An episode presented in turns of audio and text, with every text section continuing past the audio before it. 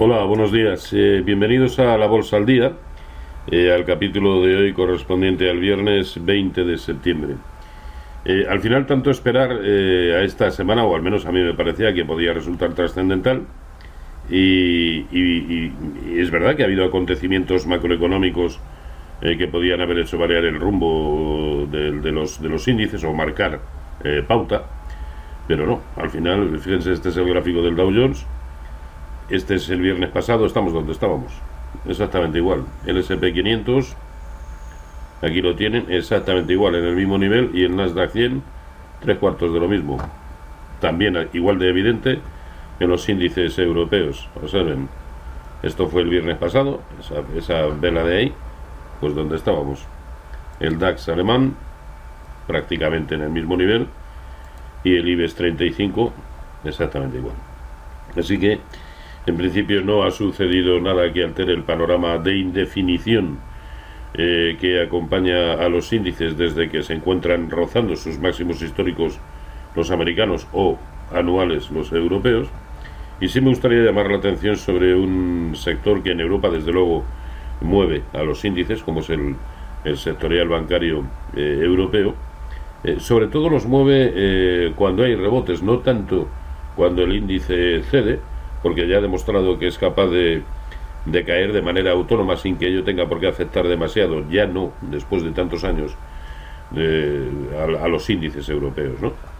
Eh, desde luego, eh, cualquier eh, estudio, cualquier análisis de largo plazo, pues es que no deja lugar a dudas. ¿no? Fíjense que eso es octubre de 2007, comienzos de... sí, mediados de, de 2007 eh, cuando realmente comenzó toda la, crisis.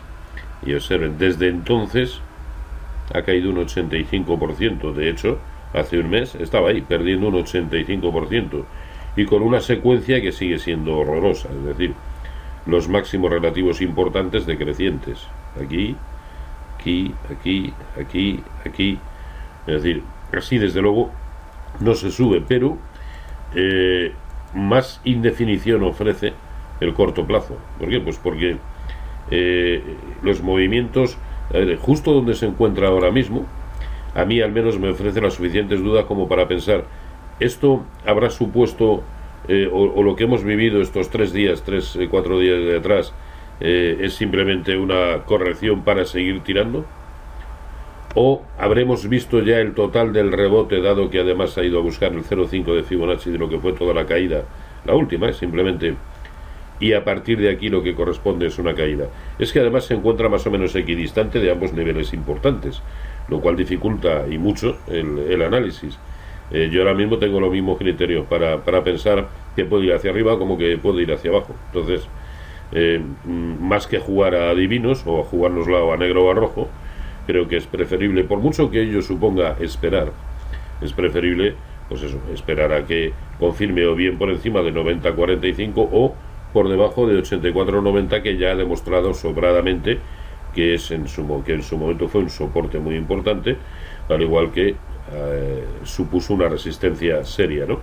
Luego niveles a, a, tener en cuenta si es capaz de romper los máximos de la semana pasada o si rompe por debajo de este, de este soporte que presenta en 84.90, en cuyo caso pues podría tener un cierto recorrido a la baja de la misma manera que aquí lo podría tener al alza.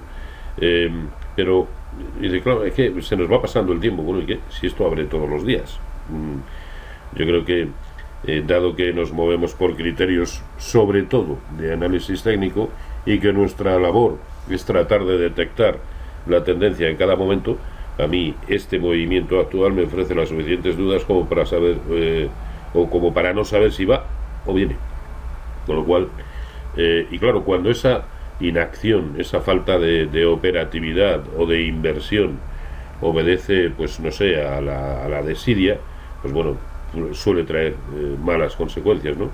Pero cuando es fruto del, eh, del, análisis eh, y, y, de la constatación de que nos encontramos ante un auténtico chicharro, es decir, eh, que es lo que actualmente o, o, lo que de siempre hemos entendido por chicharros, o bien todos aquellos que tienen una mm, mínima capitalización y, eso redunda en, alta volatilidad, lo cierto es que las consecuencias tengan, la capitalización que tenga son las mismas para el sector bancario. Es decir, ahora mismo nos cogemos todos los títulos del, del sector bancario español y se comportan como auténticos chicharros. Yo no quiero estar en un título que hoy me sube un 7, pero mañana me baja un 8 y al día siguiente me baja otro 4, pero luego me sube un 2 y luego me baja un 3. No porque, entre otras cosas, me dificulta y mucho algo que para mí es primordial, que es el adecuado establecimiento en base a análisis técnico de unos eh, stops eh, de en condiciones tanto de, beneficios eh, como sobre todo de pérdidas en, el inicio, ¿no? yo prefiero esperar a que las cosas se calmen y que al menos la tendencia me la deje algo más clara de lo que está ahora mismo, que ya digo, es que prácticamente está equidistante de ambos niveles importantes, ¿no?